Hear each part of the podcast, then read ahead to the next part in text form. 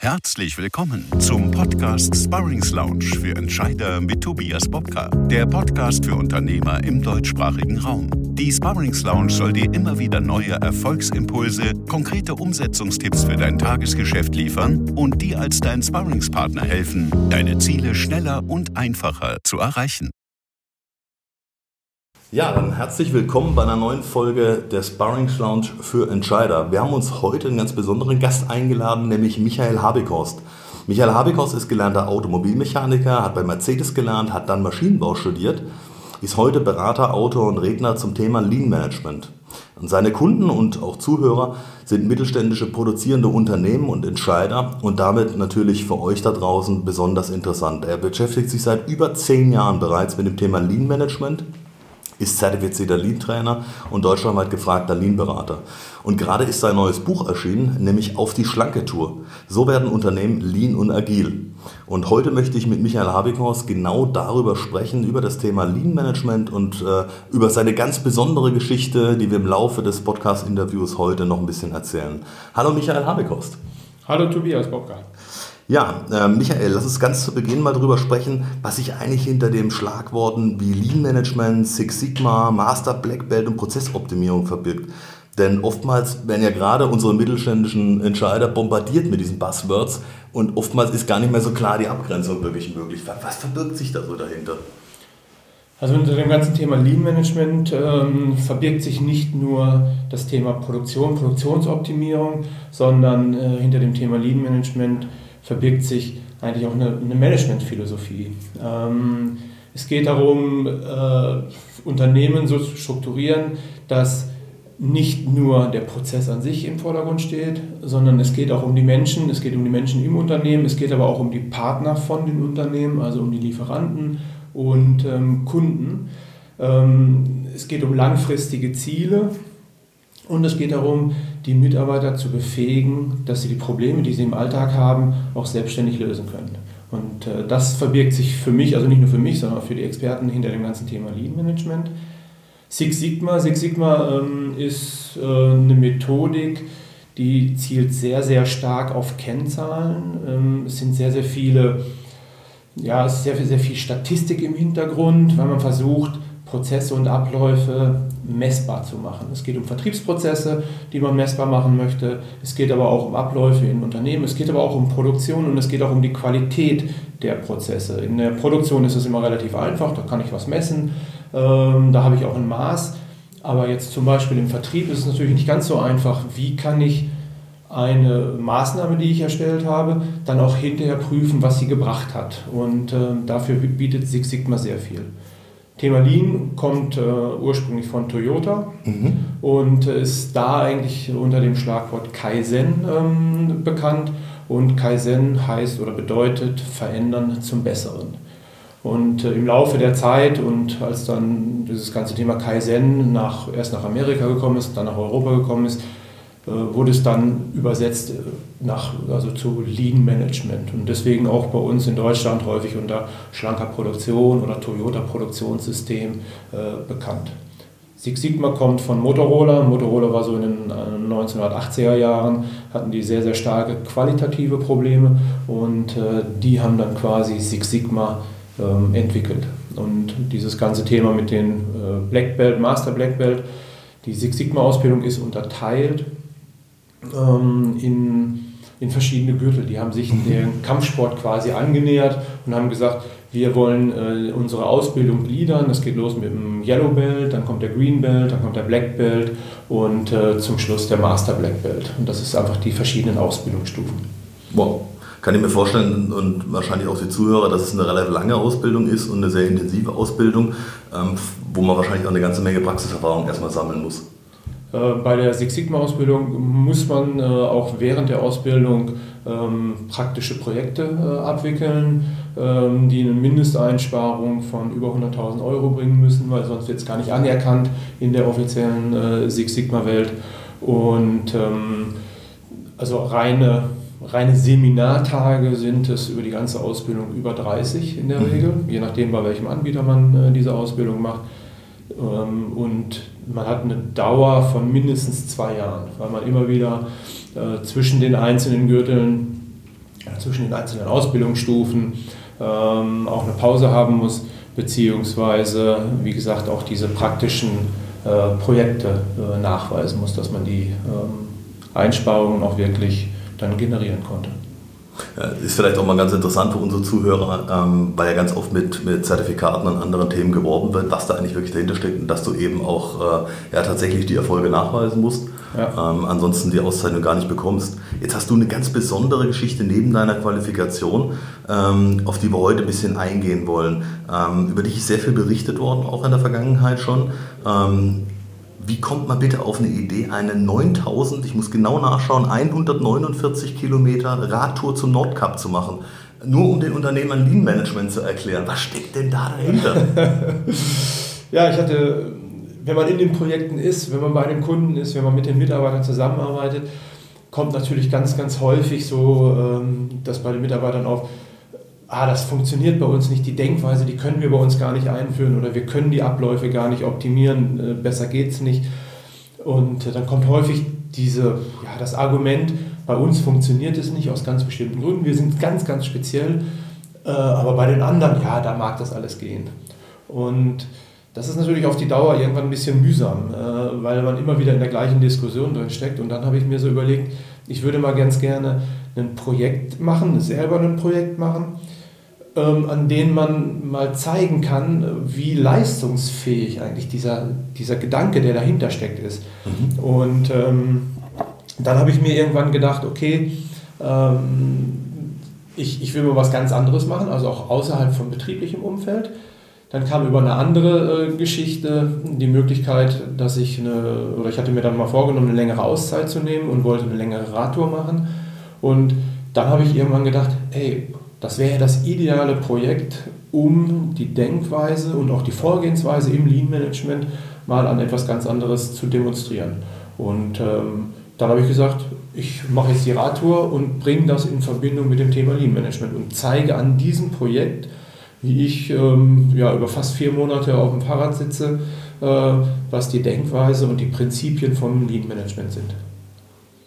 Ja, auf jeden Fall sehr, sehr spannend. Ähm, jetzt hat es ja, also wenn ich so ein bisschen aus deinem äh, Buch und aus den Erfahrungen, auch den Videos und Interviews, die du bis jetzt gegeben hast, ähm, zitieren kann, dann hast du an 47 Tagen von 109 Tagen hat es geregnet. Will man dann Natur nicht irgendwann mal abbrechen? ja, das ist eine ganz spannende Frage. Ähm, der Regen ging eigentlich schon am zweiten Tag los. Also ich bin ja hier in Freiburg Ende Mai gestartet, das war ein Sonntag, bin bis nach Straßburg gefahren und ich hatte mir so vorgenommen, ey, jetzt bist du in Straßburg und Straßburg ist eine wunderschöne Stadt. Und ich wollte das so richtig zelebrieren. Das ist jetzt so der Projektstart. Und dann hatte ich mir so richtig vorgenommen, ich setze mich schön an so einen Kanal in Straßburg und gehe schön Fisch essen.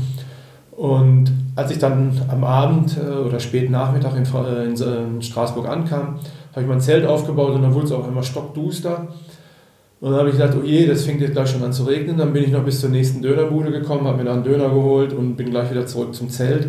Und dann fing es an zu regnen. Und es hat die ganze Nacht nicht aufgehört. Und am nächsten Morgen hatte ich so zwei Zentimeter äh, Wasser vorm Zelt oder der Campingplatz war ja nicht ganz überschwemmt, aber überall waren so Riesenpfützen und direkt vor meinem Zelt war auch so eine Riesenpfütze. Und dann habe ich mir so gedacht, hm, das kann es ja jetzt wohl nicht sein. Ich bin hier ja, im Süden noch, also ja, nicht ganz im Süden von Deutschland, war ja auf französischer Seite, aber die ganze Region gehört zu den ähm, besten oder sonnigsten äh, Gebieten in Deutschland. Und ähm, dann war es am Regnen. Und dann saß ich da und ich so, ey, das kann es nicht sein. Und dann habe ich vier Stunden mit mir selber diskutiert, was mache ich denn jetzt?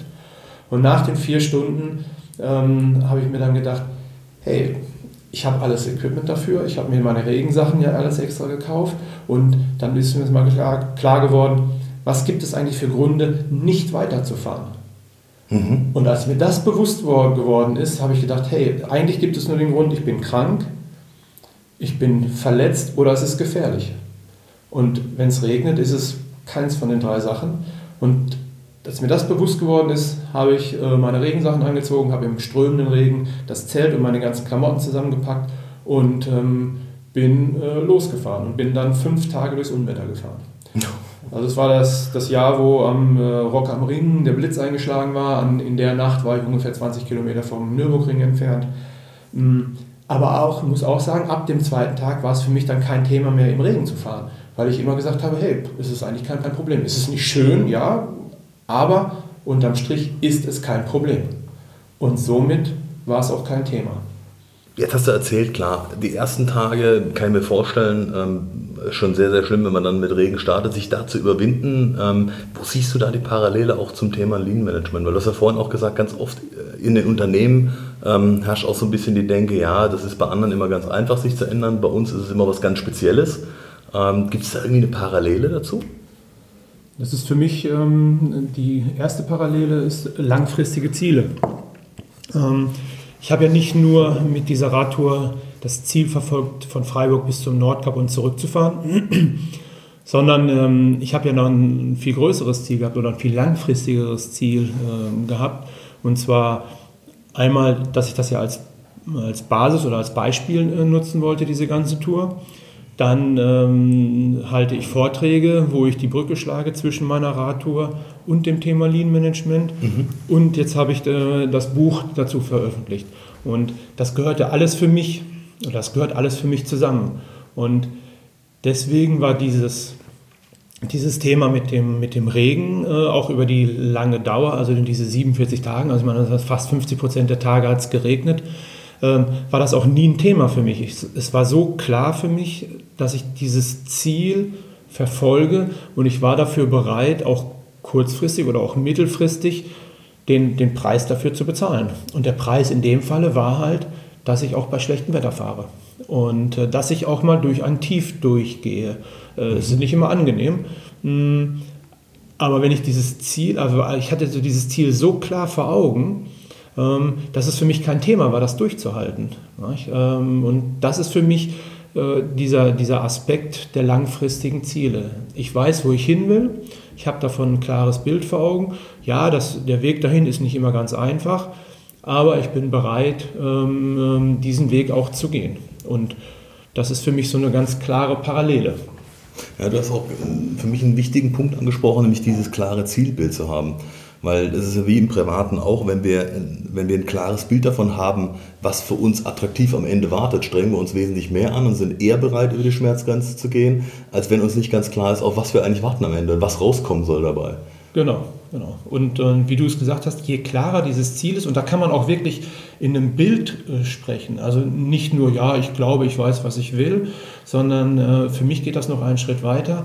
Ähm, wenn ich so ein, wirkliches Bild, so ein, so ein, dreidimensionales Bild vor Augen habe, wie das aussieht, wie es in der Zukunft aussieht, wo ich hin will, dann stellt man das auch gar nicht mehr in Frage. Also ich hatte zum Beispiel von der Ankunft am Nordkap. Ich hatte, als ich mir das überlegt habe, dass ich zum Nordkap fahre, habe ich einmal kurz bei Google geguckt, ja, wie sieht es denn da oben überhaupt aus? Das war mir ja gar nicht bewusst. Ich, ich, ich, ich, dachte so, ich will ein markantes Ziel haben und dann hat ein Kumpel zu mir gesagt, hey, Nordkap ist cool. Und da dachte ich so, hey, Nordkap ist cool, okay, dann fahre ich da mal hin. Äh, ein anderer Kumpel sagte dann zu mir, wenn du zum Nordkap fährst, dann baue ich dir einen Fahrradrahmen. Und dann habe ich so ein bisschen überschwänglich gesagt, ja, dann fahre ich von Nordkap, äh, von Freiburg zum Nordkap und auch wieder zurück. Und dann habe ich das erste Mal mich überhaupt mit dem Nordkap an sich befasst und habe bei Google kurz geguckt, wie sieht es denn da aus und oben am Nordkap hat es halt so eine Stahlkugel und äh, diese Stahlkugel, das ist so das Symbol von dem nördlichsten Punkt von Europa und als ich einmal diese Stahlkugel gesehen hatte auf dem Bild, wusste ich sofort, wie ich unter dieser Stahlkugel stehe und meine Arme hochreiße. Und dieses Bild hat sich so für mich ähm, gefestigt, dass es auch völlig, völlig klar war, dass ich, ähm, dass ich das auf jeden Fall machen werde. Und ich hatte dieses Bild vom Nordkap so klar vor Augen, ähm, dass es für mich auch nie ein Thema war, da nicht hinzukommen. Ja, also das, das, und das ist so eine Kraft, die da entsteht, wo ich so in dieser, äh, in dieser Dimension, in dieser Auswirkung selber überrascht war, was so ein klares Bild, also so ein klares Bild hatte ich von meinem Ziel noch nie vor Augen wie da, aber was so ein klares Bild bewirken kann und was das quasi für Energie auch freisetzt in einem selber und auch äh, sicherlich in, in Gruppen. Ähm, was waren denn so für dich die... Also die frei. So. Mhm. Ähm, was, du hast so ganz viele Erinnerungen sicherlich auch an die, an die Zeit auf dem Rad. Und ich meine, 109 Tage ist wirklich eine lange Zeit, muss sich zergehen lassen. Hast du vorher jemals ähm, an, neun, an, über 9000 Kilometer Radfahren? Also, was waren denn vorher so die längsten Strecken, die du je gemacht hast?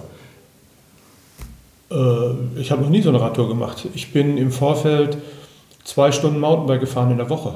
Und äh, zwei Stunden Mountainbike fahren heißt, hier in Freiburg einmal auf dem Rostkopf oder einmal auf dem Kippfelsen und wieder zurück.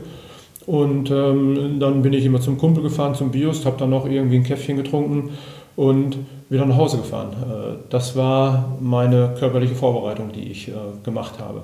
Insofern interessante Parallele ähm, zu allen Mitarbeitern, ähm, die Angst vor Veränderung haben ähm, und sich Dinge noch nicht vorstellen können, äh, die du vielleicht auch vorschlägst.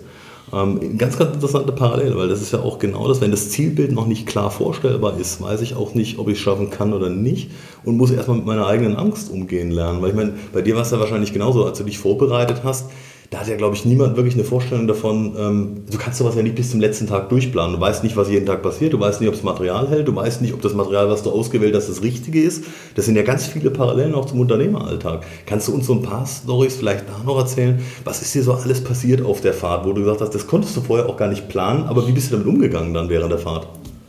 Also unterwegs, ähm, da ist natürlich immer viel los. Und ähm, also ich nochmal kurz äh, möchte ich einen ausholen ich war vorher nie in meinem Leben als drei Wochen von zu Hause weg. Okay. Ich war also auch nie irgendwie äh, eine längere Zeit im Ausland, äh, wie es viele machen nach dem Studium oder nach dem Abi oder sowas. Mm, ich war noch nie nördlicher wie Sylt vorher in meinem Leben. Also das heißt, da waren ganz, ganz viele Sachen, wo ich nicht wusste, was, was passieren wird, was auch mit mir selber passieren wird, wie ich darauf reagiere. Ähm, ich, ich kannte Skandinavien vorher gar nicht ich habe mich nie in meinem Leben um Skandinavien so wirklich gekümmert. Ich wusste halt, wo es ist, aber äh, ich war nie irgendwie ein Fan von Skandinavien, dass ich gesagt habe, ich muss jetzt unbedingt da mal hin.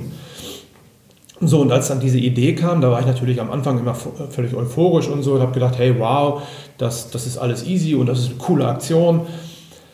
Und ähm, ich wollte mich natürlich auch körperlich vorbereiten, also so ein bisschen dafür trainieren. Das ist komplett ausgefallen, weil ich dann doch keine Zeit hatte.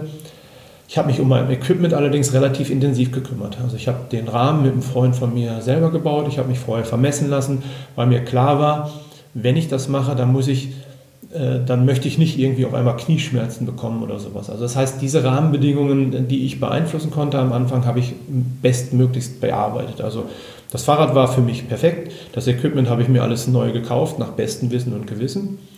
Und als dann losging, war dann natürlich doch ganz vieles nicht so, wie ich mir das gedacht hatte. Ähm, es ging los mit Kleinigkeiten, beziehungsweise es sind sehr, sehr häufig viele Kleinigkeiten. Das ist ja nicht die eine Sache, äh, die dann passiert und wo, dann, wo man dann denkt, so, oh je, sondern es ging schon los äh, mit der Navigation in Deutschland. Okay. Äh, so, so, Sachen, wo man eigentlich überhaupt nicht mehr drüber nachdenkt. Ähm, ich bin mit Google Maps gefahren und Google Maps, wenn man das auf Fahrrad stellt, schickt einen mindestens einmal pro Tag in eine Sackgasse oder vor irgendeine Schranke, vor irgendein Tor, wo es auf einmal nicht mehr weitergeht. Das heißt, ich habe mindestens pro Tag 10, vielleicht sogar 20 Kilometer Umweg fahren müssen. Und wenn man das mal jetzt runterbricht, das sind 10 bis 20 Prozent meiner Tagesleistung, die ich gemacht habe. Ich also jeden Tag so 100 Kilometer geschafft? Ich bin äh, im Schnitt bin ich zwischen 80 und 120 Kilometer gefahren. Wow. Also für alle, äh, die da draußen regelmäßig Rad fahren, es ist eine Menge. Also wir sprechen schon bei 80 von einem guten Sportler. 100 äh, bis 120 ist dann schon mehr als ehrgeizig. Ja, zumal ich ja im Vorfeld nie so lange gefahren bin. Absolut. Ähm, und äh, das war aber jetzt, da kommen wir gleich zum nächsten, ähm, zu, ja, zur nächsten Grundbasis von dem Thema Lean Management. Ein großes Thema ist da der Rhythmus.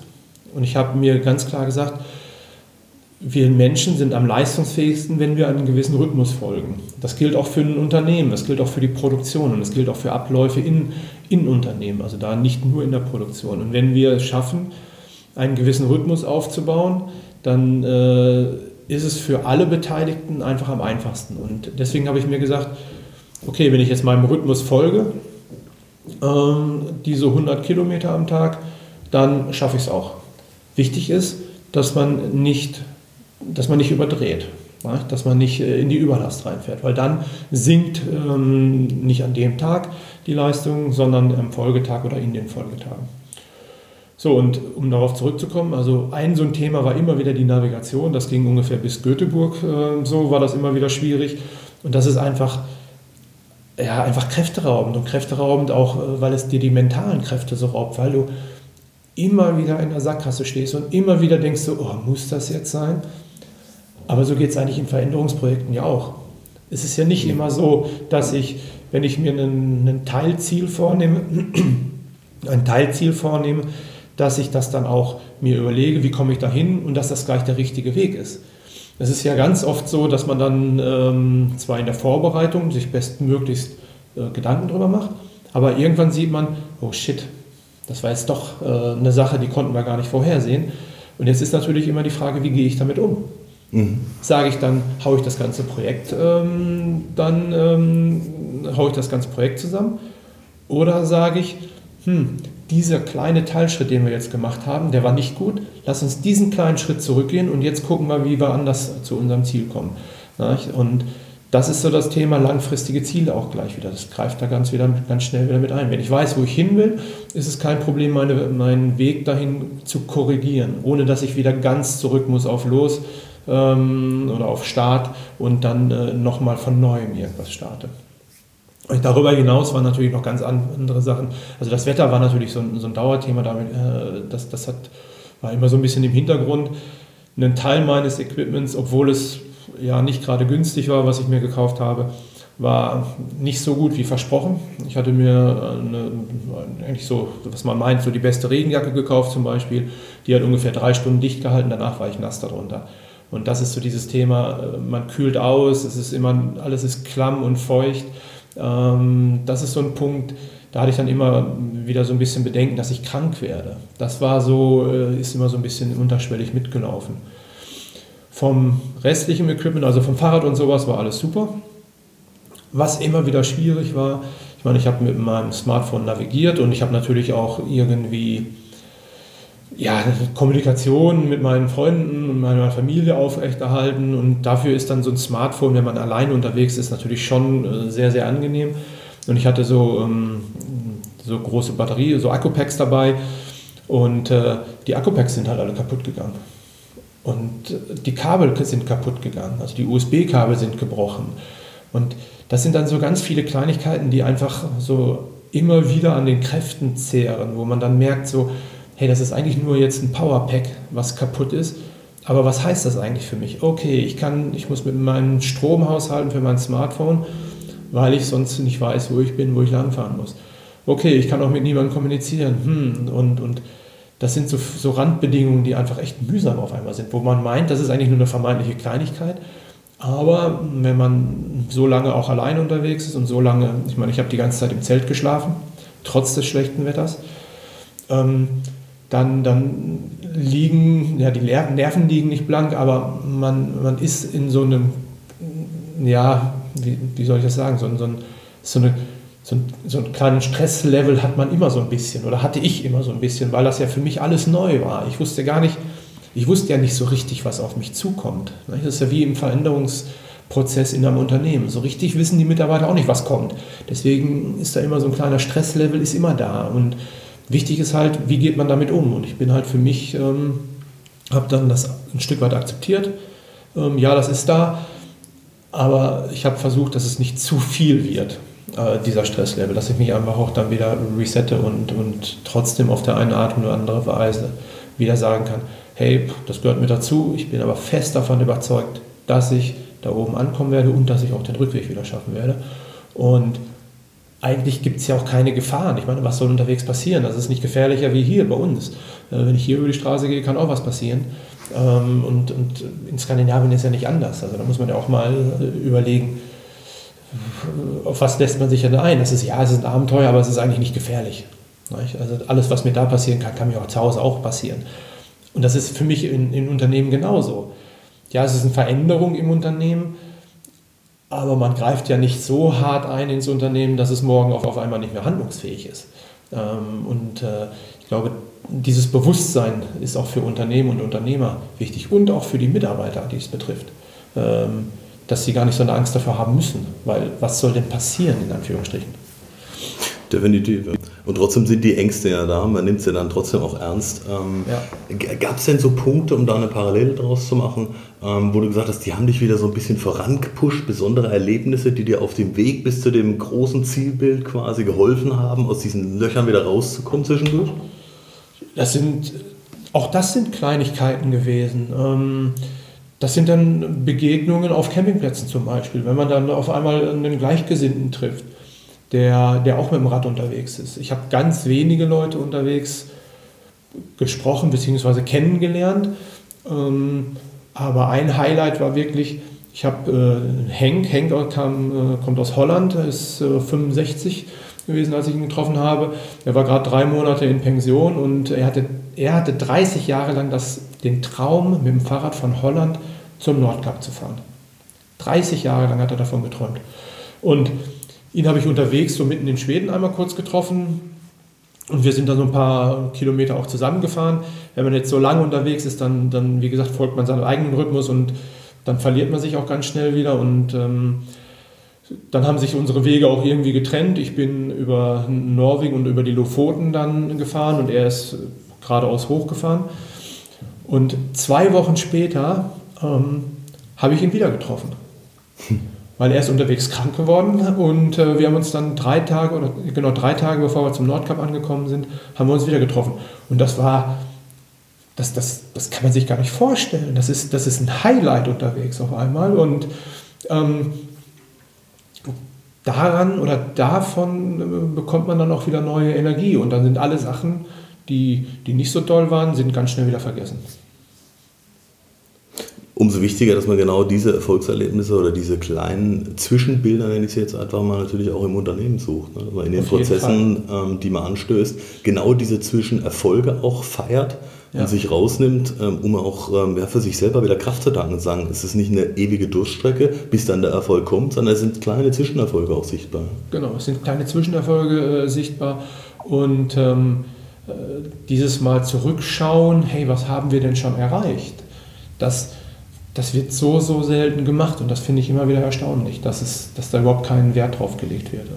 Und also ein, ein Riesenhighlight war natürlich für mich dann auch die Ankunft äh, am mhm. Nordkap. Das war auch eine, wenn ich das mal so sagen darf, für mich ein bisschen schmerzliche äh, Erfahrung, weil ich ähm, so auf den letzten Kilometern vom Nordkap selber wirklich in so einen Tunnel gekommen bin und dann auf einmal gedacht habe, hey, ich bin jetzt so lange unterwegs gewesen mehr oder weniger alleine. Ähm, das waren 4300 Kilometer. Und als ich dann oben an, also im Anflug war quasi zum Nordkap ähm, und ich immer mein Zielbild natürlich auch vor Augen hatte, wie ich alleine unter dieser Nordkap-Kugel stehe, dann ist bei mir was passiert, wo ich so selbst von mir im Nachhinein erschrocken war, dass ich dann auf einmal so einen, ja wirklich so einen Tunnelblick gekriegt habe und mir gesagt habe, ich will alleine da ankommen. Jetzt hatte ich ja den Henk, äh, wie gesagt, äh, kurz vorher wieder getroffen und wir sind dann die letzten Kilometer alleine gefahren und es waren noch zwei weitere dabei, der Christoph und, äh, und der Robert. Und die letzten 28 Kilometer sind wir dann auch zu viert quasi auch im Windschatten gefahren. Und zu 10 Kilometer, vielleicht 12 Kilometer, bevor ich oben angekommen bin, da habe ich gesagt, hey, ich will, ich will als Erster da ankommen. Und dann habe ich so in die Pedale getreten und wir hatten einen Wahnsinns-Gegenwind. Wir hatten so einen Gegenwind von ungefähr 60 Kilometer die Stunde. Wow. Äh, wir hatten nochmal äh, so fast 800 äh, bis 1000 Höhenmeter, die wir fahren mussten. Äh, die, dieser Berg war so steil, dass wir oder dass ich auf dem Rückweg mit 68 diesen Berg runtergefahren bin. Äh, also kann man sich so ungefähr vorstellen, was da für Gegebenheiten waren. Und dann habe ich gesagt, hey, ich will als Erster da ankommen und habe so in die Pedale getreten, dass die mir nicht mehr, mehr im Windschatten folgen konnten. Mit dem Ergebnis, kurz vor der Nordkapkugel ist so ein Besucherzentrum und dann bin ich um das Besucherzentrum drumherum gefahren und bin an, an so einem Stein hängen geblieben mit meiner Packtasche und, ähm, und ähm, war dann quasi, äh, habe mich dann aufs Maul gelegt. Also ich bin hängen geblieben mit der Packtasche und dann hat es mich aufs Maul gehauen und dann lag ich da und ich sagte, was ist denn jetzt los? Und das hat echt wehgetan. Also ich bin so richtig auf der Hand, auf der Ellbogen und so, also wirklich mit Bluten und allem, was dazugehört, auf den, auf den Kopf noch geschlagen. Ich hatte zum Glück einen Helm auf. Und das war eigentlich so ein, so ein Wachrüttler, aber ich habe es dann trotzdem noch nicht geschnallt, weil ich so unter Strom stand, dass ich aufs Rad gesprungen bin und diese letzten 100 Meter bis zu, dieser, bis zu diesem Wahrzeichen, bis zu dieser Nordkap-Kugel runtergerollt bin und immer noch vor Augen hatte, ich will als Erster da oben stehen. Dann war ich äh, immer noch so unter Strom, dass ich, ähm, dass ich dann mein Rad auch da hochheben wollte. Das sind so vier Treppenstufen, die man da hochgeht. Und ich habe es nicht mehr, mehr geschafft, mein Rad da hochzuheben bis ich gemerkt habe, dass ich meine Packtasche hinten an dem Geländer festgehakt hatte. Mit dem Ergebnis, dass alle anderen drei mittlerweile auf diesem Plateau standen und ich immer noch mit meinem Fahrrad beschäftigt war. Das heißt, obwohl ich mich wirklich verausgabt habe bis zum Schluss, habe ich, habe ich dann im Prinzip, war ich als letzter da oben. Das heißt, eigentlich mein, mein, ja, mein Ego, der dann auf einmal so rausgekommen ist, ähm, hat es geschafft, dass ich eigentlich ja völlig versagt habe, wenn man das mal unter diesem harten Motto sehen würde. Mhm. Und da ist mir das auch nochmal bewusst geworden, dass es überhaupt keinen Sinn macht, so ein Ego aufzubauen. A ist man auf einmal voll alleine und unterm Strich ähm, bist du nie so leistungsfähig wie im Team. Mhm. Und das ist für mich das Thema Erfolge teilen. Und das ist auch ein Thema Respect for People. Wie gehe ich eigentlich mit meinen Mitarbeitern um? Wie gehe ich mit meinen Kollegen um? Und wie gehe ich mit meinen, ähm, mit meinen Kunden um? Das macht keinen Sinn, dass ich ein, also als Unternehmer, als Unternehmen so einen Ego-Trip fahre. Ähm, das bringt niemandem etwas, noch nicht mal mir selber. Und das war für mich ja, eine der härtesten eigenen Lernerfahrungen, die ich unterwegs gemacht habe. Kann man absolut nachvollziehen. Ja. Ich glaube, die Situation haben viele auch von unseren Zuhörern, wie wir auch, ähm, in ganz unterschiedlichen Situationen auch gemacht. Ähm, aber so wird es natürlich eindrucksvoll auch nochmal vor Augen geführt, ähm, dass es uns allen so geht und dass wir da alle immer wieder neue Lernprozesse anstoßen müssen. Ja. Ähm, jetzt hast du ähm, vorhin das aufgeworfen, nämlich du hast einen Satz gesagt, Probleme sind Schätze. Wo, woher kommt der Satz ähm, und was sagt er aus? Also der, der Satz kommt äh, von Toyota, das verbirgt sich ja auch in, in dem Wort Kaizen, verändern zum Besseren. Mhm. Ähm, und wenn ich etwas zum Besseren verändern will, dann war es ja vorher nicht, ich sag mal, nicht optimal. Und ähm, wenn ich mich verbessern will, dann sollte ich natürlich was verbessern, was nicht optimal ist. Und wenn es nicht optimal ist, ist vorher, ich sage es jetzt mal salopp, ein Problem gewesen. Mhm. Und jetzt geht es darum, wie gehe ich denn mit, mit diesem Problem um? Ähm, da muss man vielleicht noch mal einen Schritt zurückgehen. Wie gehe ich eigentlich generell mit Problemen um? Versuche ich im Unternehmen oder ich als Person meine, das Problem zu kaschieren, dass es keiner mitkriegt? Oder gehe ich mit Problemen offen um und sage, hey, ich habe hier vielleicht einen Fehler gemacht, mir ist was passiert. Äh, wenn ich das auf die Produktion äh, zum Beispiel mal ähm, projiziere, ich habe jetzt hier 20 Teile gefertigt, aber das Maß ist nicht in Ordnung und ich habe es mhm. nicht, nicht erkannt. Und Jetzt kann man natürlich sagen, jetzt kann man dem Mitarbeiter irgendwie den Kopf abreißen und sagen, hey, was machst du eigentlich den ganzen Tag? Oder ich kann die Argumentation einfach mal umdrehen. Was müssen wir als Unternehmen, was müssen wir als Führungskräfte tun, damit unsere Mitarbeiter ihre Arbeit bestmöglichst machen können? Und wenn ich natürlich irgendwo ein Problem sehe, kann ich da ganz, ganz aktiv angreifen und sagen, hey, wie können wir mit diesem Problem umgehen, damit es nicht nochmal passiert? Um dass, dass mit wir als Unternehmen besser werden, damit wir als, als Mitarbeiter besser werden. Und äh, das ist der Schatz im Prinzip. Da habe ich was, wo ich ganz konkret an arbeiten kann. Das bedingt aber, dass ich mich als Mitarbeiter auch outen kann, wenn ich ein Problem habe oder ein Problem verursacht habe. Ähm, also dass eine positive Fehlerkultur dann auch lebbar ist. Genau, genau, genau. Ja. Und dann wird es ein Schatz, weil ich besser werden kann. Also dann sagst du auch ganz klar, es ist immer logischerweise ein, ein kontinuierlicher Verbesserungsprozess. Es ist nichts, was genau. äh, irgendwann aufhört wieder, sondern ich kann im Prinzip jeden Tag auch neu anfangen und kann jeden Tag mir neue Probleme suchen und die als meine Schätze für die Zukunft entdecken, als eine Art, ich nenne es jetzt mal salopp, ähm, ja, eine, eine Reserve ähm, des Erfolgs von morgen. Also ich kann jeden Tag wieder neue Dinge entdecken, neue Schätze entdecken und kann äh, im Prinzip das Wort Schatzsuche auch mal positiv im Unternehmen belegen und eben nicht nur vom Problemlösen sprechen, sondern äh, eben auf, auf Schatzsuche zu sein. Auf also das Ganze so ein bisschen, genau. bisschen, bisschen umzudrehen. Ja. Ähm, das Thema Lean, warum ist das heute ähm, gerade für den Mittelstand und für kleinere Unternehmen so wahnsinnig bedeutsam? Kannst du das an irgendwas festmachen? Ja, also ähm, ich, ich nehme es gerade extrem wahr bei meinen Kunden. Ähm, und zwar während die, der Markt wird immer schnelllebiger. Es es dreht sich irgendwie alles immer schneller und es wird, die Ausschläge werden immer ähm, extremer. Und ähm, Lean Management kommt, wie gesagt, von Toyota und Toyota hatte früher das Problem, gegenüber zum Beispiel General Motors äh, in Amerika, dass der japanische Markt ist sehr klein. Und ähm, Toyota war damals schon, oder ganz früh in den 1950er Jahren, hatte die Herausforderung, ganz individuell auf die Kundenwünsche, Kundenwünsche eingehen zu müssen. Kleine Stückzahlen, hohe Variantenvielfalt. Der eine will einen kleinen, so einen kleinen Bus haben, der eine will ein kleines Auto haben, aber alles in kleinen Stückzahlen. Und ähm, das ist immer noch die, der, der Riesenvorteil von dem Thema Lean Management, dass ich äh, ein System aufbauen kann, wo ich schnell auf Kundenwünsche reagieren kann. So, und, je, und je schnelllebiger ein Markt wird, Markt wird, desto wichtiger ist es, dass ich auch schnell darauf reagieren kann. Ja, ähm, und deswegen ist in meinen Augen das Thema Lean Management, ja, das verliert nicht an Bedeutung, in meinen Augen gewinnt es derzeit noch mehr an Bedeutung, äh, weil der Kunde auch immer mehr darauf aus ist, ein ganz individuelles Produkt für sich, auf sich zugeschneidert zu haben. Niemand von uns will ein Auto haben, was der Nachbar auch hat. Da, da, das wird sich kein Mensch kaufen. Und in der Industrie ähm, ist es genauso. Das ist, das ist ein großes äh, Thema. Das nächste große Thema ist das große Fa Thema Fachkräftemangel. Es gibt keine Woche, wo man nicht irgendwie was über das Thema Fachkräftemangel in, der, in den Medien irgendwo wahrnimmt. Und ähm, es gibt Untersuchungen, die sagen, wenn man die Durchlaufzeit ähm, im Unternehmen reduzieren kann, ich beziehe es jetzt mal, damit man sich das darunter vorstellen kann, die Durchlaufzeit, wenn die Roh, das Rohmaterial ins Unternehmen reinkommt und bis äh, das fertige Material oder das fertige Produkt das Haus verlässt. Das, kann man, das bezeichnet man als Durchlaufzeit. Wenn man es schafft, diese Zeit um 75 Prozent zu reduzieren, kann man die Produktivität um 50 Prozent steigern und die Herstellkosten um 20 Prozent reduzieren. Hm. Ohne mehr Stress für die Mitarbeiter.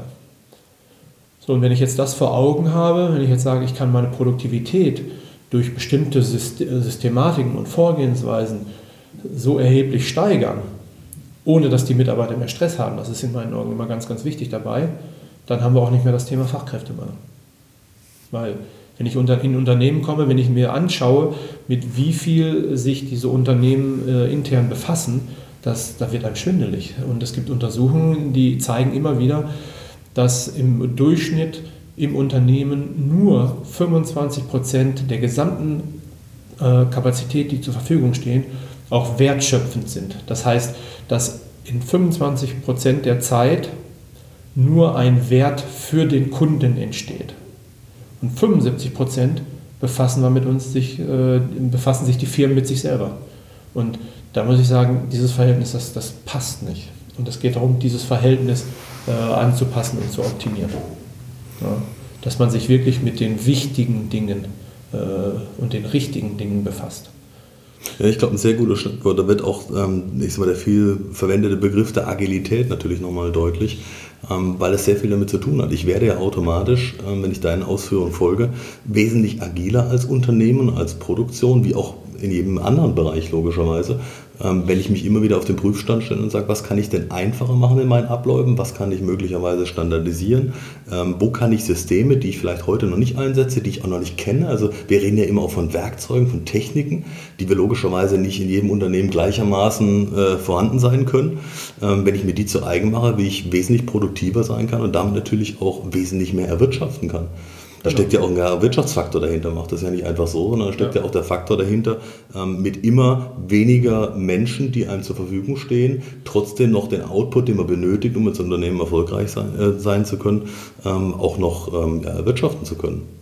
Ja. Äh, ganz interessant, kannst du uns vielleicht äh, gerade für unsere Unternehmer und Geschäftsführer draußen ähm, so ein, zwei Beispiele geben, ähm, wie, man, wie man so ein Projekt anpacken kann? Also was, sind so, was sind so ein, zwei Hebel oder ein, zwei Werkzeuge, die dir besonders am Herzen liegen, wo du sagst, da kann man relativ gut erklären dran, ähm, wie so ein Prozess startbar ist? Ja, da, also da, da, da kristallisieren sich für mich nicht so ganz klar diese Werkzeuge raus. Also es gibt im Lean Management, aber auch im Six Sigma einen wahnsinnigen Methodenbaukasten. Und da bin ich immer so ein bisschen vorsichtig. Und zwar, es geht nicht darum, möglichst viele Werkzeuge anzuwenden. Sondern die und, richtigen. Genau, sondern die richtigen Werkzeuge. Aber für mich ist immer erstmal wichtig, man muss so ein bisschen die Grundhaltung verstanden haben. Wenn ich diese Grundhaltung, über die wir ja schon gesprochen haben, dieses Verändern zum Besseren, ähm, Probleme sind Schätze, wenn ich das aufgreife, dann geht es darum, ähm, da eine Kontinuität aufzubauen, also diesen, bei uns heißt es kontinuierlicher Verbesserungsprozess aufzubauen. Ähm, das ist so für mich die Grundhaltung, die sollte erstmal stimmen. Und äh, wenn man solche Projekte startet, dann startet man, ähm, also ich in meinem Falle, weil ich ja äh, produzierende Unternehmen äh, primär unterstütze, starte immer in der Produktion, weil da wird das Geld verdient. Und jetzt geht es darum, da eine, eine gewisse Transparenz aufzubauen, um zu schauen, wo sind denn unsere Engpässe, wo sind unsere Probleme. Ähm, und das ist so der erste Schritt ne, Transparenz schaffen. Und da gibt es wieder verschiedene äh, Methoden und Möglichkeiten dafür. Ein so ein Schlagwort ist zum Beispiel eine Wertstromanalyse. Da setzt man sich im Prinzip auf das Produkt drauf und geht mit dem Produkt durch die, äh, durch die Produktion und nimmt alles auf, was jetzt mit dem Produkt passiert. Was, wie es bearbeitet wird, wo es hingefahren wird, wo es zwischengelagert wird. Mm, und darüber hinaus nimmt man noch auf, wie werden eigentlich die einzelnen Stationen informiert, was sie mit dem Produkt machen sollen. Und wie laufen denn die Informationen? Und das ist mal ein ganz spannendes Feld. Wie laufen eigentlich diese Informationen? Und da ist wahnsinnig viel Verschwendung. Da, sind, da wird jeder einzelne Prozessschritt wird einzeln geplant. Und da sitzen Fertigungsmeister, die den ganzen Tag nichts anderes machen, wie ein oder zwei Maschinen planen, was kommt als nächstes. Dann wird wieder hin und her geschoben. Äh, nein, jetzt müssen wir erst das andere Produkt machen. Das heißt, wir, wir ziehen das Produkt wieder aus, das, das erste Produkt aus der Fertigung raus, bringen es womöglich in den Zwischenlager rein. Ähm, und dadurch entsteht wahnsinnig viel Unruhe und ein wahnsinnig hoher Planungsaufwand. Und das ist Verschwendung pur. Und ähm, diese Verschwendung kommt häufig dadurch, dass wir meinen, in großen Losgrößen fertigen zu müssen, damit wir ähm, kostengünstig fertigen. Aber was das eigentlich heißt, wenn ich dann so eine, eine große Stückzahl hergestellt habe, das heißt, dass ich es auch irgendwo hin oder irgendwo zwischenlagern muss. Und dieser Aufwand, der damit verbunden ist, der ist so immens, ähm, dass man den häufig unterschätzt. Deswegen versucht man dann, die Losgrößen zu reduzieren.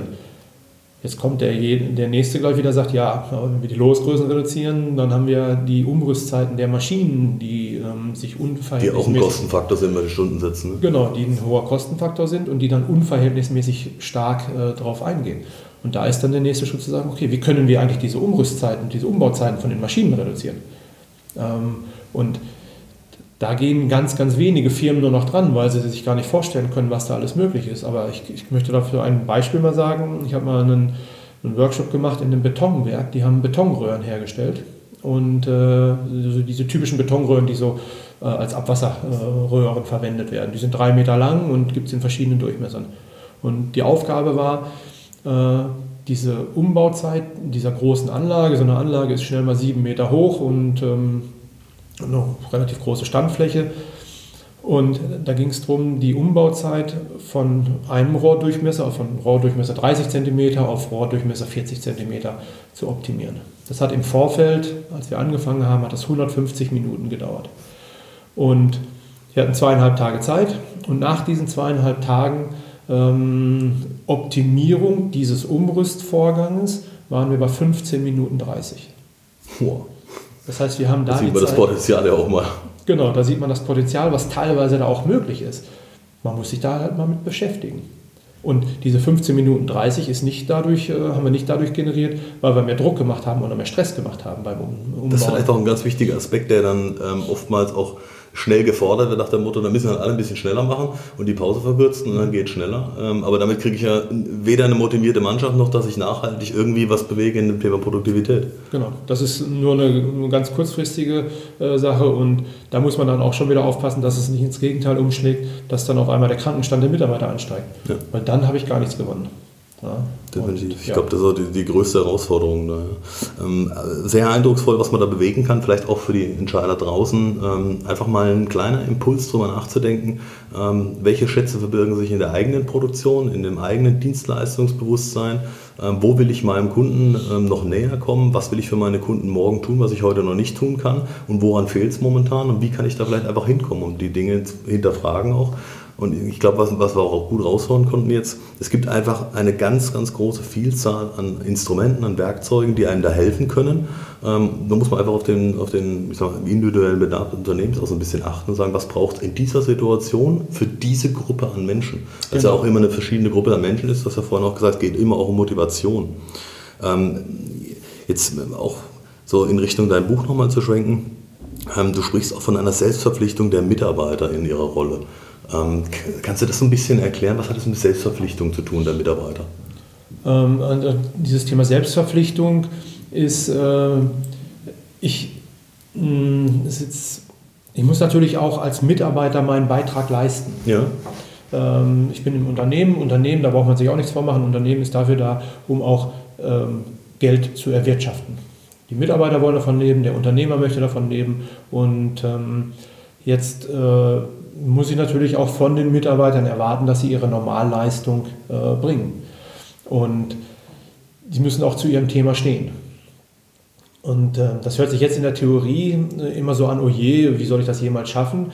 Aber ich nehme immer wieder wahr, wenn ich den Mitarbeitern vertraue und dieses Vertrauen auch zeige und denen auch ähm, eine gewisse Entscheidungskompetenz auch anerkenne und sage, ja, das können die Mitarbeiter selber entscheiden und selber machen, ähm, dann haben die eine ganz andere Identifika Identifikation mit dem Ergebnis und dann ist es auch gar kein Problem.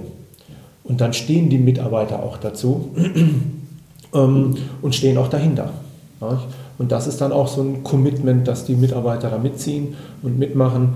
Ähm, und äh, da ist viel, viel mehr drin, als sich viele immer ähm, meinen. Äh, also es gibt immer noch Unternehmen, wo der, wo der Chef, wo der Eigentümer meint, ich muss allen sagen, wo es lang geht.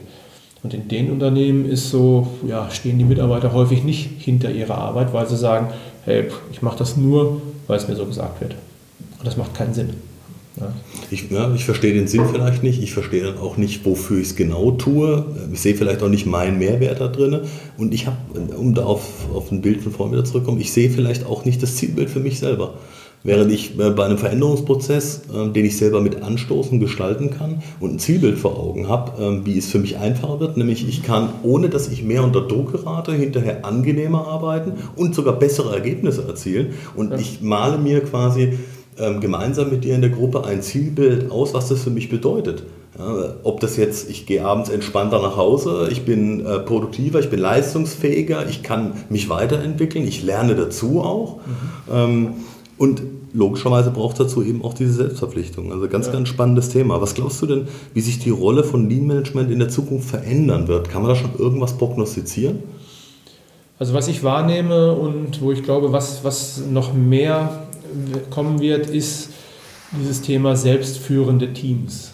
Ja, Im Lean Management arbeitet man in, in, in, der Regel in kleinen Teams von 8 bis 10, 12 Mitarbeitern äh, mit einem Teamleiter zusammen. Und man versucht, ähm, die, die Wertschöpfung von den Teams wirklich an den Kunden auszurichten und dass die Kunden, dass die Teams auch dafür verantwortlich sind für ihr Ergebnis. Und äh, in meinen Augen wird das noch ähm, verstärkt werden in der Zukunft, weil gerade die jüngeren Mitarbeiter ähm, mehr Selbstverantwortung äh, übernehmen wollen und mehr im Team zusammenarbeiten wollen und äh, auch das Ergebnis sehen wollen, was sie, was sie denn geleistet haben. Und die, das geht in die Richtung Selbstführung, mhm. selbstführende Teams, selbstführende Organisationen. Und äh, das ist eine, für mich eine ganz spannende Entwicklung. Ähm, es gibt mehr und mehr Bücher über das Thema. Ich habe jetzt zwei äh, Unternehmen besucht, ähm, die genau in diese Richtung gehen. Und das eine Unternehmen ist, ist von einer Stunde von hier entfernt. Die waren Ende 2015 in der Insolvenz. Und ähm, der, der Geschäftsführer oder der Inhaber der Firma hat äh, die, dieses Unternehmen früher sehr, sehr hart und sehr strikt geführt. Er hat gesagt, wo es lang ging und alles andere war, war ihm egal, in Anführungsstrichen. Jetzt mal ein bisschen hart gesprochen. Und ja, das ging so weit, bis er das äh, Unternehmen ähm, in die Insolvenz gefahren hat. Und dann hat er sich überlegt, hm, was, was, was kann ich denn mal ändern? Und dann hat, hat er sich für sich gesagt, hey, ich mache jetzt mal alles anders, wie ich es vorher gemacht habe, weil dieser Weg war nicht der richtige. Und diese Änderung fängt natürlich erstmal bei, bei einem selber an, bei der Person, also in dem Fall beim, beim Chef. Und das Erste, was er gemacht hat, ist seine Hierarchieebenen aufgehoben. Und hat den Mitarbeitern gesagt, hey, so wie ich es gemacht habe, hat es nicht funktioniert. Aber im Team, wir haben so viel Know-how im Unternehmen, da werden wir das schon hinkriegen. Und der hat eineinhalb Jahre gebraucht, um ohne weitere Unterstützung aus der Insolvenz wieder rauszukommen. Äh, der macht jetzt einen Gewinn von 10% und äh, alle sind glücklich. Ähm, braucht aber natürlich, einen, also muss man auch ganz klar sagen, braucht einen, ja, einen gewissen Abstand zu sich selber.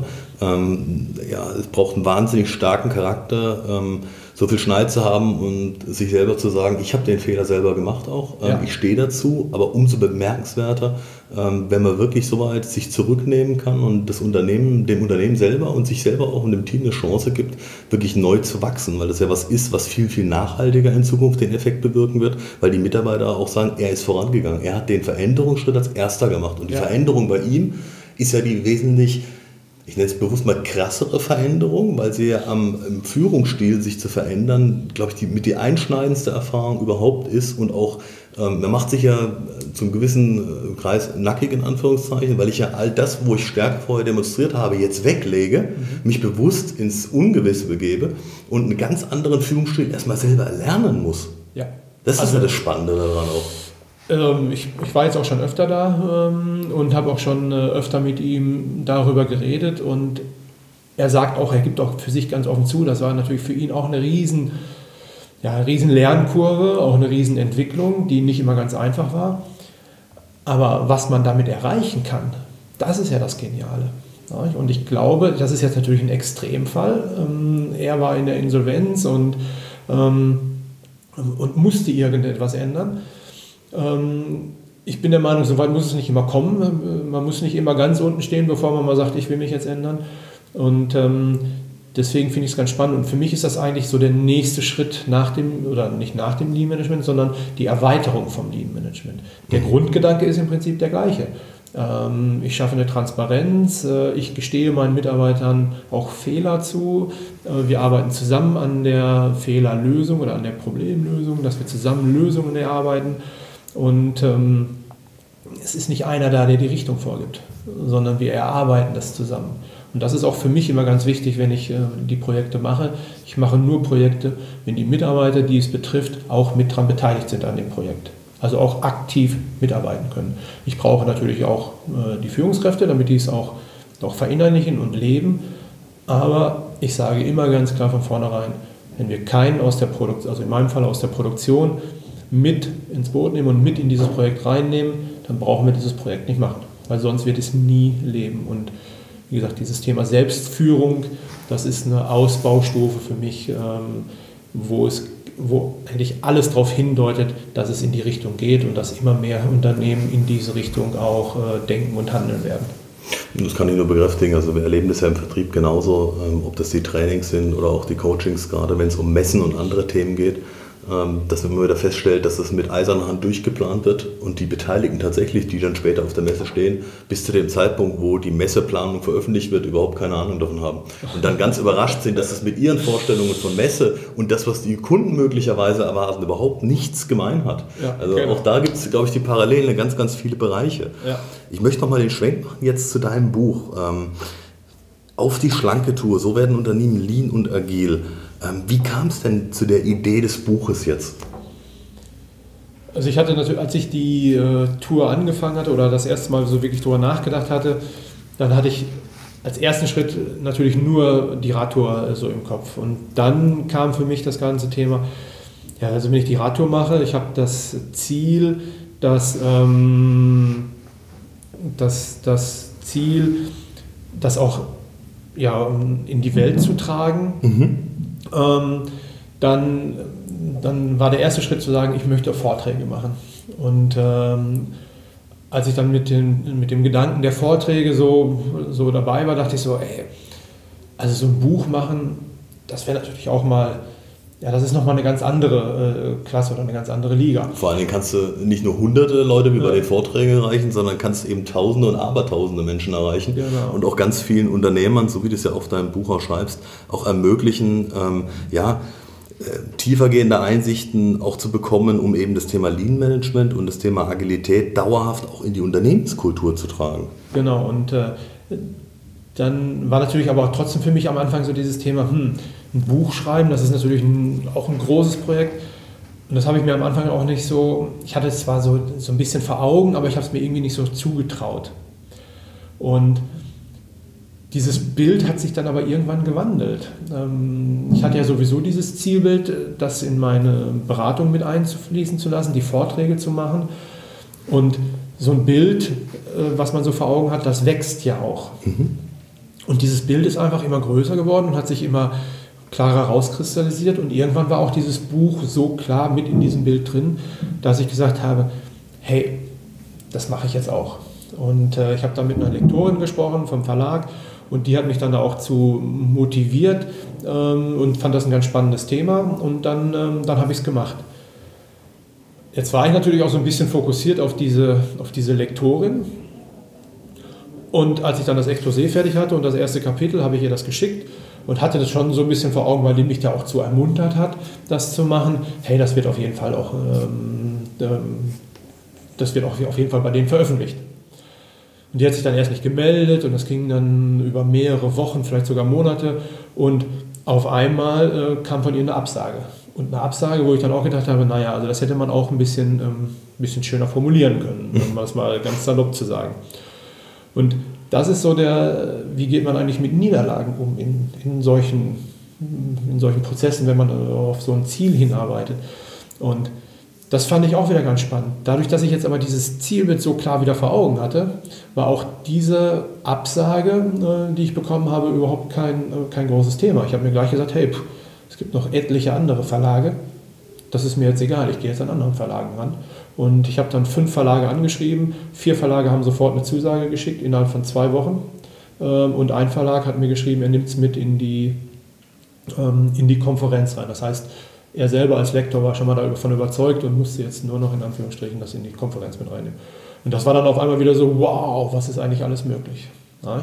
Und dieser Prozess, äh, das war natürlich auch für mich eine riesen Lernerfahrung. Also so ein Buch zu machen, eine Struktur zu erstellen und ähm, auch die Spannung in so einem Buch aufrechtzuerhalten ähm, und auch immer wieder diese Brücke zu schlagen. Ich schlage ja in dem Buch, das ist immer so aufgebaut, das Kapitel fängt an, mit, oder jedes Kapitel fängt an mit einer Geschichte von meiner Tour. Und dann schlage ich die Brücke zum betrieblichen Umfeld und zu dem Thema Lean Management, Agilität und auch äh, Veränderungsmanagement, also Change Management. Mhm. Und, ähm, und dann war natürlich die große spannende Frage, kriegt man das überhaupt aufrechterhalten über ein ganzes Buch? Äh, ist das, gibt, das genug, gibt das genug her, das ganze Thema? Und ich hatte unterwegs dafür aber extra schon äh, Tagebuch auch geführt. Ich hatte so ein Tagebuch dabei, ich habe ungefähr, ich glaube, 100 Seiten äh, Tagebuch geführt. Und ähm, dann war ich mir auch sicher, hey, ich habe jetzt so viel mitgeschrieben, so viele Sachen, da waren natürlich auch viele doppelte Sachen drin, aber ich habe so viel mitgeschrieben, das gibt es auf jeden Fall her. Und äh, so haben sich dann einige Sachen ergeben, aber ich hatte immer das so im Hinterkopf, ich will aus diesem ganzen Projekt mehr machen als nur eine Radtour und da mal äh, das in mein direkten Beratungsprojekt mit reinzubringen. Und somit ähm, entsteht dann auch irgendwann so ein, so ein, Selbstläufer in Anführungsstrichen. Es kommt eins zum anderen, man muss halt dann auch den Schneid haben, auch äh, zu sagen, okay, das, den Schritt gehe ich jetzt auch. Ne? Und das habe ich gemacht. Und jetzt ist das Buch da. Ich bin super glücklich. Alle, die es bis dato gelesen haben, es ist ja erst seit einer Woche, es ist erst auf dem Markt, aber ich habe schon so viel positive hm, Resonanz jetzt auch bekommen, wo ich sage so, ja, das war auch der richtige Schritt. Absolut klasse. Wenn wir darüber sprechen, ähm, wovon profitieren vor allem die Zuhörer, äh, wenn sie heute zuhören und das Buch dann lesen? Also was empfiehlst du denen vielleicht auch? Wie sollen sie mit dem Buch umgehen? Also für mich ist das Buch einen Weg, um die Vorbehalte, die ähm, ja sehr, sehr häufig noch vorhanden sind, einfach mal abzubauen. Mhm. Und äh, mir geht es darum, so das Grundverständnis von dem Thema Lean Management, Agilität und auch Veränderungsmanagement einfach mal rüberzubringen. Mir geht es nicht darum, um möglichst viele Tools oder Methodiken ähm, rüberzubringen. Da, es geht nur ganz, ganz wenige Methodiken sind äh, angeschnitten. Mir geht es wirklich um, die, um den Mindset, um die, um die Einstellung, um die Grundeinstellung. Um zu sehen, hey, das ist viel, viel mehr als nur den Prozess in der Produktion zu optimieren. Da steckt viel mehr hinter, da steckt viel, viel mehr Menschlichkeit dahinter. Und äh, das ist mir wichtig, dass es rüberkommt. Und, und ich finde es super, wenn, oder ich fände es super, wenn, wenn, wenn es auch so aufgenommen wird, wenn die das einfach, wenn die Leser ähm, das als Mindset sehen und dadurch offener werden für Veränderung und auch ein Stück weit die Angst vor der Veränderung einfach genommen wird. Weil es gar nicht schlimm ist, es, es tut nicht weh. Nee, absolut nicht. Und äh, da Weihnachten vor der Tür steht, ähm, kann ich auch nur noch mal die Empfehlung aussprechen. Ähm, das Buch ist absolut lesenswert. Ähm, kauft es, lest es selber, aber verschenkt es auch. Ähm, tut euren Mitarbeitern, euren Führungskräften vor allen Dingen auch den Gefallen. Ähm, man kann eine ganze Menge aus dem Buch rausziehen ähm, und so ja, fürs neue Jahr schon mal neu, ein neues Mindset beginnen. ja, die Zeit, die auch zwischen Weihnachten und Neujahr wieder liegt, so ein bisschen zu nutzen, für sich selber so ein paar Erkenntnisse rauszuziehen. Ähm, jetzt muss man ja sagen, die Rator, ähm, die war schon sicherlich eine außergewöhnliche Geschichte, eine einmalige und einzigartige Geschichte. Jetzt hast du es aber tatsächlich ähm, noch gebracht, da war ich auch ganz begeistert. Du bist nochmal tatsächlich auch die, das erste Buch abholen gegangen, wieder mit dem Fahrrad beim Verlag. Wie kommt man auf die Idee? Bist du langsam ein Fahrradjunkie geworden? Oder? Ähm, nee, gar nicht. Ich fahre weiterhin am Wochenende natürlich ganz gerne mal eine Tour, aber in der Regel nicht mehr als zwei Stunden am Tag. Hm. Aber dieses, ähm, das Buch ist natürlich auch ein, ja, das ist schon was für mich auch was Besonderes. Mhm. Und auch, das ist auch ein Erfolg für mich. Und da kam wieder dieses Thema, hey, Erfolge feiern. Für mich ganz klar. Und ich wollte mit der Veröffentlichung vom Buch auch für mich selber was, was Schönes machen. Und ursprünglich wollte ich zum, zum Nordkap fliegen und die letzten 28 Kilometer vom Flughafen, also der letzte Flughafen ist 28 Kilometer, auch 28 Kilometer entfernt vom Nordkap, wollte ich dann hochwandern zum äh, Nordkap und wollte da quasi so diese Präsentation machen. Äh, das war dann aber unterm Strich so kompliziert, Flugzeit 15 Stunden hin, 15 Stunden zurück und so und das war mir dann alles ein bisschen zu viel. Und ich habe aber trotzdem an diesem Grundgedanken festgehalten, ich möchte irgendeine eine schöne Aktion, ein schönes Happening machen. Und der Verlag O'Reilly, der sitzt in Heidelberg und von Freiburg nach Heidelberg sind es 200 oder 250 Kilometer. Was man halt mal so eben mit dem Fahrrad machen kann. Ja, genau. Und dann habe ich mir gedacht, hey, ähm, das wäre doch eine coole Aktion, äh, das erste Exemplar selber mit dem Fahrrad abzuholen. Und äh, das Projekt hieß jetzt nicht Freiburg Nordkap und, und zurück, sondern das Projekt hieß jetzt ähm, Freiburg Heidelberg und zurück. Und das waren in Summe 500 Kilometer. Ich war fünf Tage unterwegs, habe wieder im Zelt geschlafen. Äh, das war mir ganz wichtig. Und das war so ein, so ein kleiner Revival. Und es war auch schön, natürlich mit dem Fahrrad da anzukommen am Verlag und äh, das erste Exemplar quasi vom Geschäftsführer äh, von O'Reilly beziehungsweise vom D-Punkt Verlag, die gehören zusammen, äh, dann auch äh, ausgehändigt zu kriegen. Und auch das ist, es wurde mir dann auch bestätigt, äh, das ist in, in den 30 Jahren Verlagsgeschäft bei denen auch noch nie vorgekommen, dass der Autor sein erstes Buch mit dem Fahrrad abholt. Kann man sich absolut vorstellen. Also wer jetzt Lust bekommen hat, gibt es natürlich überall im lokalen Buchhandel, äh, in Freiburg zum Beispiel Normbach Buchhandlung oder auch online 19,90 Euro, die verdammt gut investiert sind. Ähm, ich kann es nur jedem empfehlen. Ähm, Michael, vielen lieben Dank dir für ein ganz, ganz spannendes Gespräch. Ähm, wer Michael kennenlernen will, wir werden ihn verlinken auf jeden Fall unterhalb des Podcasts. Ähm, sprecht ihn an. Ähm, ganz, ganz spannende Persönlichkeit. Mir hat es auf jeden Fall sehr, sehr viel Spaß gemacht. Michael, vielen Dank für das Interview heute Morgen. Ich danke dir, Tobias. Äh, mir hat es auch riesig Spaß gemacht und äh, ich freue mich natürlich auch auf Feedback äh, von den Zuhörern. Super, alles klar. Dann bis zur nächsten Folge der Sparrings Lounge für Entscheider.